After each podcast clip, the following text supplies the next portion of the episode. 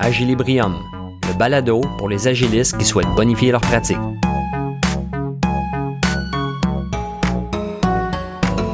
Dans cet épisode d'Agilibrium, nous apprenons à identifier et à reconnaître les quatre paradigmes de pensée.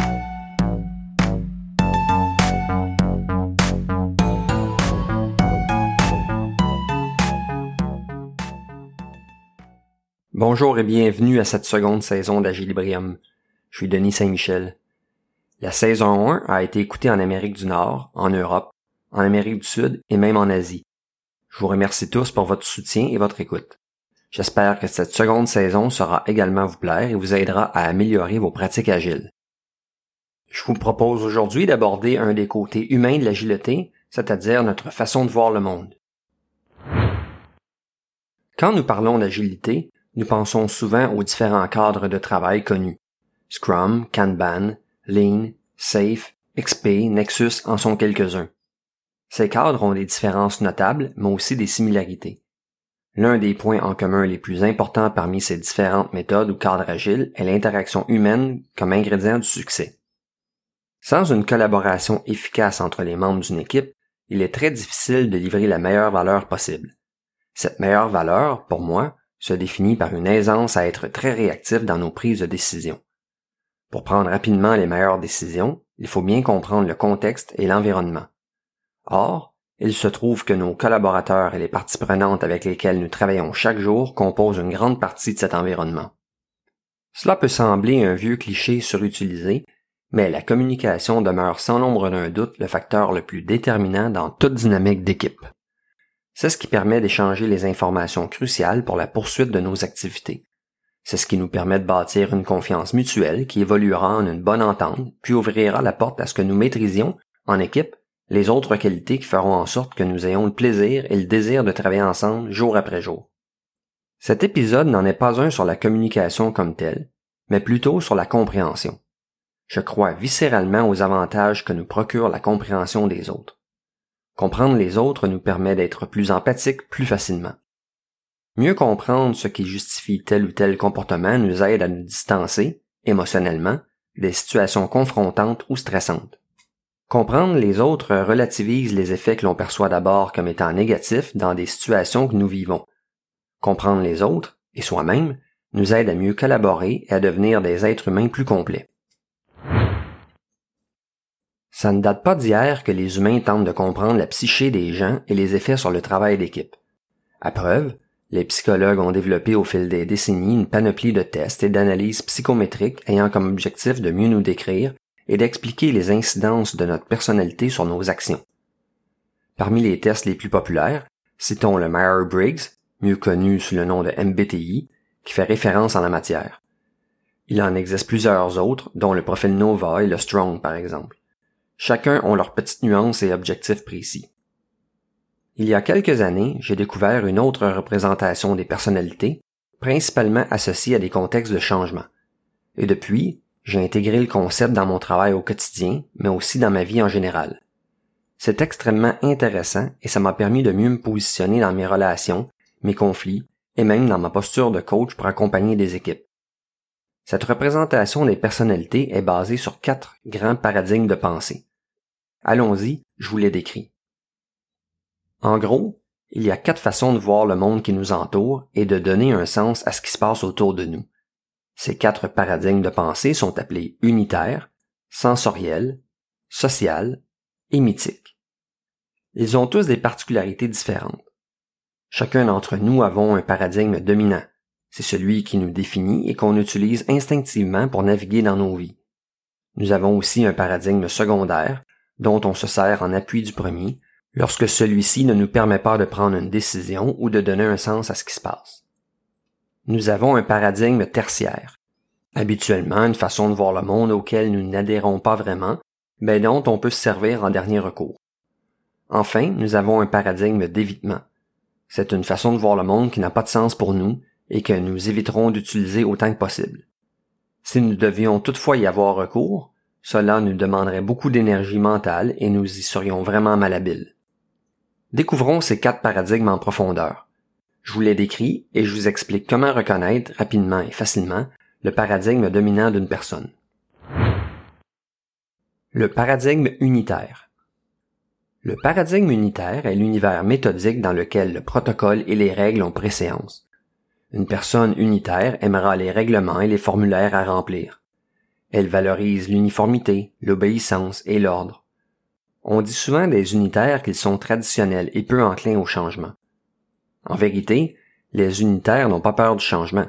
Ce qui les intéresse, par contre, c'est de connaître les balises qui encadrent ce changement.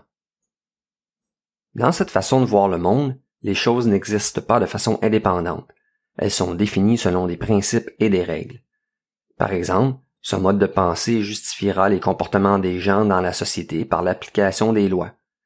Ou encore, ils penseront qu'un édifice existe parce que l'entrepreneur a respecté les règles de construction et les lois du bâtiment. Les unitaires adorent gérer leur temps et celui des autres. Respecter les délais est l'une de leurs forces. Ils peuvent paraître rigides et parfois intransigeants parce qu'ils se placent souvent, de manière inconsciente, en position d'esclavage des règles et des procédures en place. La personnalité unitaire réagit lentement face au changement. Cela s'explique par sa propension à vérifier que toute la mécanique d'application du changement soit cohérente avec sa façon de voir le monde. L'unitaire prendra donc du temps à vérifier minutieusement les paramètres et les procédures qui soutiendront le changement.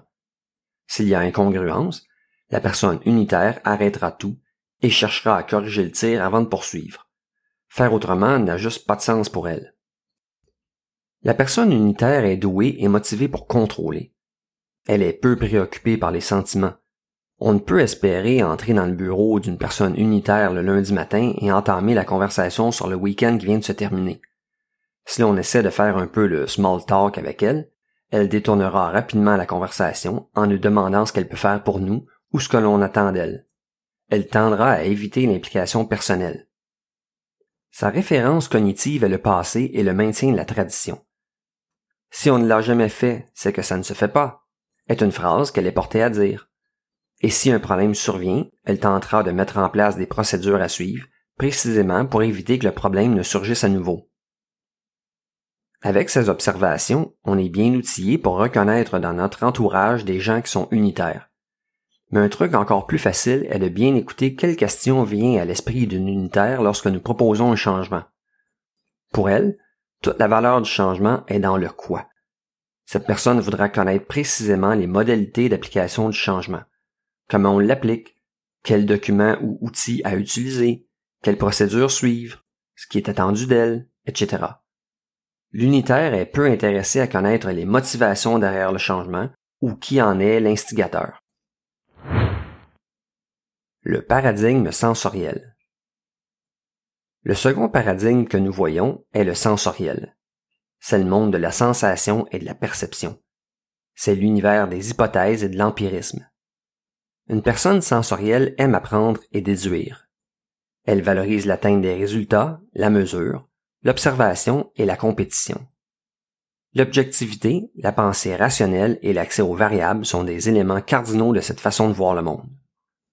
Pour le sensoriel, le changement doit permettre à l'équipe d'être plus performante. Les gens de ce paradigme sont de naturel sceptique et rationnel. Ils ne demandent pas mieux que de se faire convaincre. Ils cherchent alors des preuves tangibles et réfutables. Ils argumentent souvent avec conviction et chercheront des failles dans les arguments des autres. Au contraire des unitaires, les sensoriels agiront plutôt rapidement. Ils sont généralement doués et motivés pour organiser le travail. Le souci d'efficience du sensoriel transparaît dans son utilisation des outils de planification et de mesure des résultats. Centré sur la tâche, la personne sensorielle aime recueillir des informations et des statistiques. Elle aime communiquer, enseigner et avoir des attentes de performance élevées. Ce qui se mesure peut être amélioré. Voilà une phrase que les sensoriels peuvent dire. Vivre dans le moment présent, avec la lecture du contexte à ce moment précis, constitue son attitude dans la vie. La personnalité sensorielle tend à éviter l'immobilisme et n'aime pas le statu quo. Pour elle, tout doit se passer dans l'action, et prendre une décision est une occasion d'en ressentir les effets promptement afin de réajuster le tir. Plusieurs développeurs ont cette dominance de paradigme de pensée.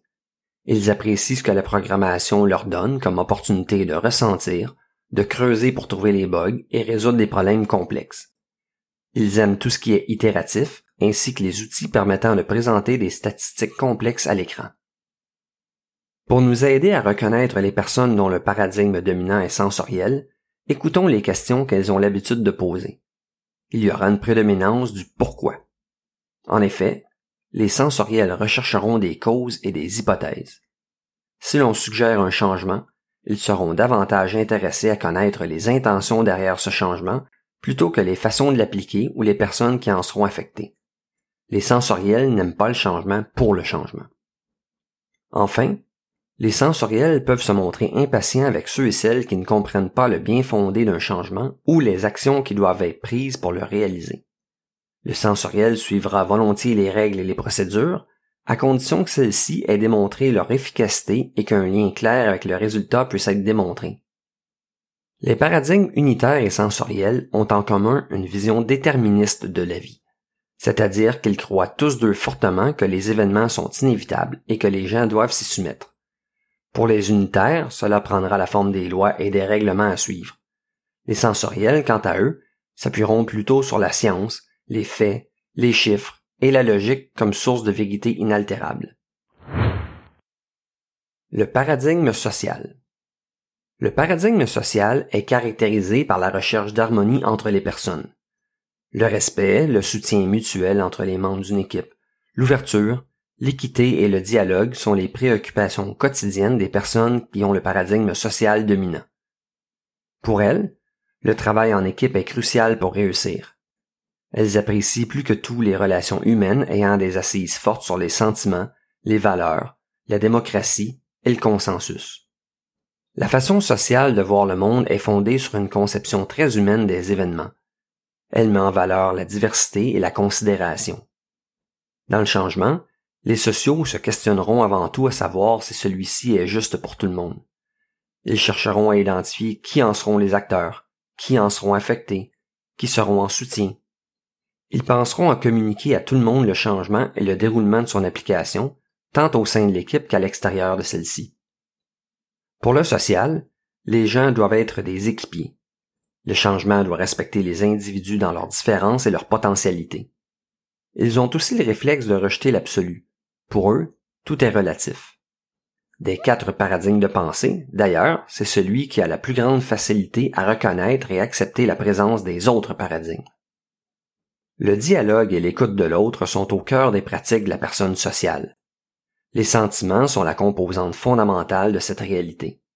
À cet égard, ils adorent jaser de tout et de rien, avec une intention inconsciente de mieux connaître les autres. Si l'on lance mécaniquement un social un ordre ou une procédure à suivre, cela aura peu de chances de succès. Les sociaux sont doués et motivés pour entrer en relation. Ils ont besoin d'aller au-delà de la simple tâche à accomplir le résultat est pour eux moins important que le développement d'une complicité entre les acteurs. Pour eux, les événements sont produits par intention et nous avons tous la possibilité d'altérer la suite des choses. Centré sur les personnes, la personnalité sociale est très peu préoccupée par la logique qui est plutôt l'apanage du paradigme sensoriel. Mais comme elle, elle vit dans le moment présent. Sensoriels et sociaux partagent aussi la vision que les événements qui surviennent peuvent avoir été influencés et produits de plusieurs façons. Ils n'adhèrent pas au concept de la cause unique des événements dont font preuve les unitaires. Le social agit pour soutenir, mais peut parfois paraître mollasson ou effacé, voire inefficace. En exerçant un excès de sentimentalité et en cherchant sans cesse à intégrer les intérêts de tout un chacun dans ses décisions, la personne ayant ce paradigme de pensée peut manquer de direction et sembler désorganisée. Le paradigme social n'aime pas le conflit, et la personne qui voit le monde de cette façon fera tout pour l'éviter, quitte à ajouter la fuite dans son arsenal d'intervention. Le paradigme unitaire n'aimera pas, chez le social, cette légèreté face aux échéanciers. En fait, les paradigmes unitaires et sociaux sont diamétralement opposés dans leur conception de la vie. Le paradigme mythique.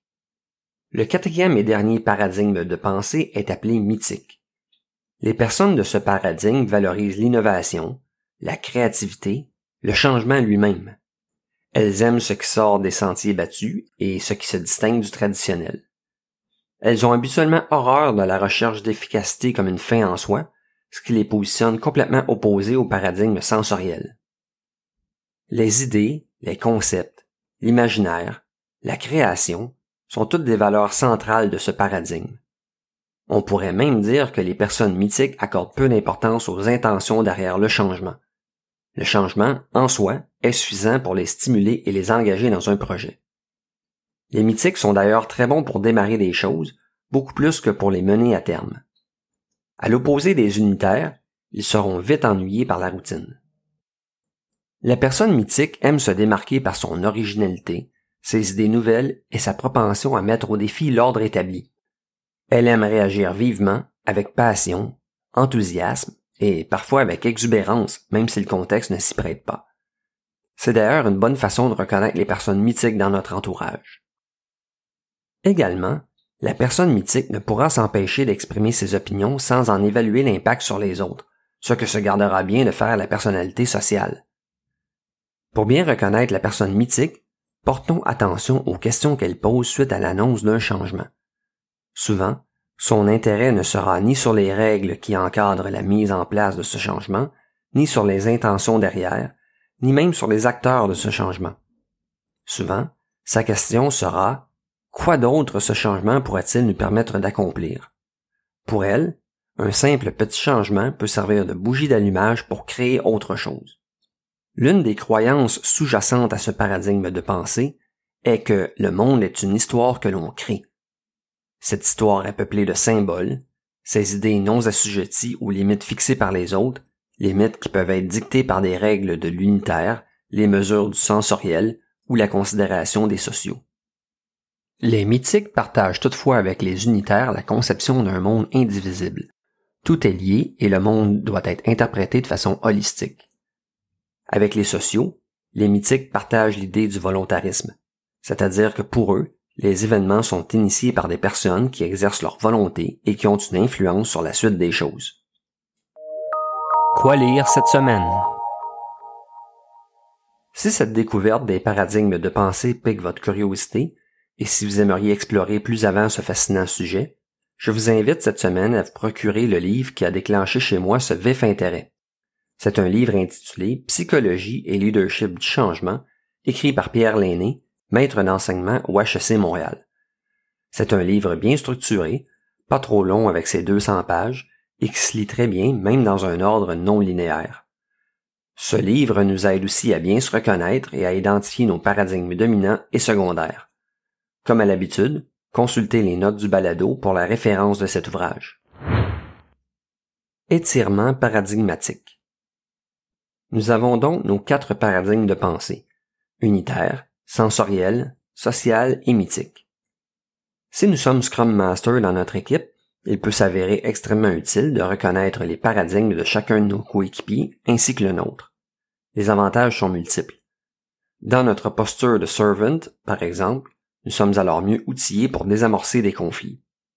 Prenons l'exemple de deux coéquipiers qui ont de la difficulté à collaborer. On ressent leur volonté de bien faire et ils font des efforts, mais le courant ne semble juste pas passer entre eux. Il est possible qu'en fait, ces deux personnes aient des paradigmes de pensée dominants opposés. L'un pourrait être sensoriel, tandis que l'autre pourrait être mythique, par exemple. Il n'est donc pas étonnant que la collaboration soit difficile. Leurs valeurs, leur conception même du monde est opposée. Quand ils essaient de communiquer, c'est comme s'ils parlaient deux langues différentes. Comment alors le Scrum Master peut-il les aider? Tout d'abord, expliquer les quatre paradigmes de pensée au sein de nos équipes est la meilleure chose à faire. Cela aide à dépersonnaliser les débats et les prises de position en nommant des réalités inconscientes qui influencent grandement le comportement des gens. Reconnaître cette diversité est une première étape essentielle à une prise de conscience collective. Ensuite, le Scrum Master peut aider les équipiers à trouver un langage commun. Bien souvent, même si les gens ont un paradigme dominant opposé, ils peuvent partager un paradigme secondaire. Par exemple, une personne peut être sociale sensorielle et une autre peut être unitaire sensorielle. Si les paradigmes social et unitaires sont diamétralement opposés, il y a un terrain d'entente possible dans la zone du paradigme sensoriel. Bien que ces deux individus n'aient pas une propension naturelle à se camper dans le sensoriel, parce que leur paradigme dominant instinctif en est un autre, le Scrum Master pourra tenter d'orienter les discussions dans le domaine des hypothèses, des intentions et des mesures. Cela parlera également aux deux personnes qui cherchent à collaborer et servira de langage compréhensible pour l'un et pour l'autre. En partageant ses connaissances des identités paradigmatiques avec son équipe, le Scrum Master peut aussi aider les gens à exercer l'étirement paradigmatique. Cette technique pourrait justifier un épisode complet à lui seul, mais en gros, il s'agit de se pratiquer volontairement de parler et d'agir dans un paradigme de pensée que nous ne maîtrisons pas. En parvenant à attirer ces paradigmes, une personne peut alors plus facilement utiliser l'une ou l'autre façon de voir le monde, selon le contexte et les personnes avec qui nous interagissons. C'est comme être polyglotte dans la conception du monde. Paradigme de pensée et communication. Dans un cadre de travail agile, le changement est généralement chose commune et attendue. Si Scrum balise le changement, ne serait-ce que par sa structure bien cadrée dans le temps, tous et toutes n'entrevoient pas le changement de la même façon, comme nous l'avons découvert en explorant les différents paradigmes de pensée. Un des enjeux de communication avec les changements, lorsque nous les mettons en place, est de promouvoir l'engagement encore plus que l'acceptation. Il n'est pas rare que des membres d'équipe adhèrent au changement pour suivre le mouvement de groupe ou sans être vraiment convaincus de la pertinence de ce changement. Pire, certains peuvent mettre l'épaule à la roue sans vraiment comprendre ce que l'on attend d'eux. Cela s'explique souvent par le fait que les modalités du changement ont été diffusées dans le langage d'un paradigme de pensée qui n'est pas le leur. Ils ne font pas nécessairement preuve de mauvaise volonté. On leur a juste expliqué le changement dans une langue qu'ils ne maîtrisent pas tout à fait. Pour remédier à cela, il importe de préparer notre façon d'aborder le changement. Comme Scrum Master, on voudra s'assurer que le changement est communiqué en mettant en évidence les quatre questions principales associées à ces quatre paradigmes de pensée. Ces questions, nous l'avons vu, se déclinent ainsi. Quel est le changement? C'est le quoi du paradigme unitaire. Pourquoi mettons-nous de l'avant ce changement? C'est la recherche d'intention et d'hypothèses du paradigme sensoriel. Qui sera responsable de mettre en place le changement? Qui a été avisé? Qui en sera affecté? Qui peut nous aider? On reconnaît le qui du paradigme social. Et quoi d'autre ce changement permettra-t-il? C'est la préoccupation du paradigme mythique qui veut tout de suite entrevoir les autres possibilités. Quoi? Pourquoi? Qui? Et quoi d'autre? Si nous pouvons présenter le changement en répondant à ces quatre questions fondamentales, nous nous assurons que chaque membre de l'équipe pourra comprendre et assimiler ce qui compte vraiment pour lui dans sa façon de voir le monde qui l'entoure. En faisant cela, nous décuplons les chances que le changement soit porté par les gens, que ceux-ci s'y engagent réellement et avec enthousiasme. Un autre aspect intéressant que nous apporte la compréhension de ces paradigmes de pensée est une meilleure compréhension des comportements. Par exemple, quand nous nous butons à des oppositions de la part d'une partie prenante, nous pouvons regarder cela sous un autre angle avec ce que nous avons appris aujourd'hui. L'opposition est souvent juste une tentative de comprendre quelque chose dans notre paradigme de pensée dominant.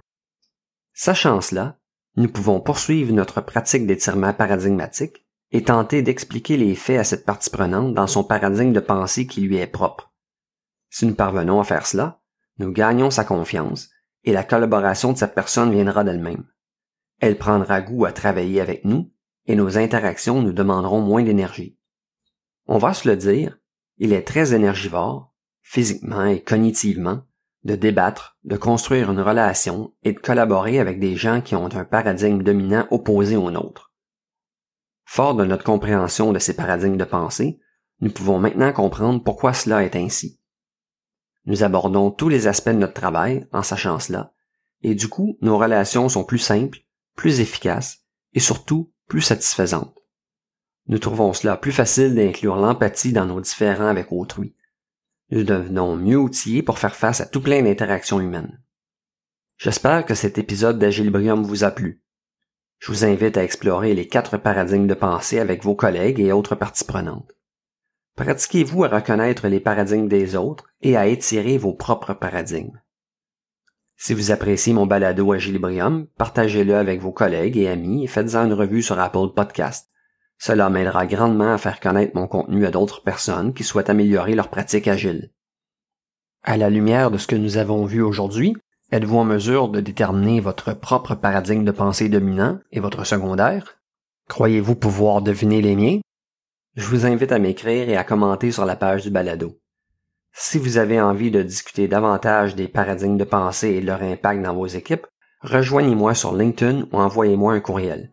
Il me fait toujours plaisir de vous répondre rapidement. Ici Denis Saint-Michel pour Agilibrium, je vous dis merci d'avoir été à l'écoute.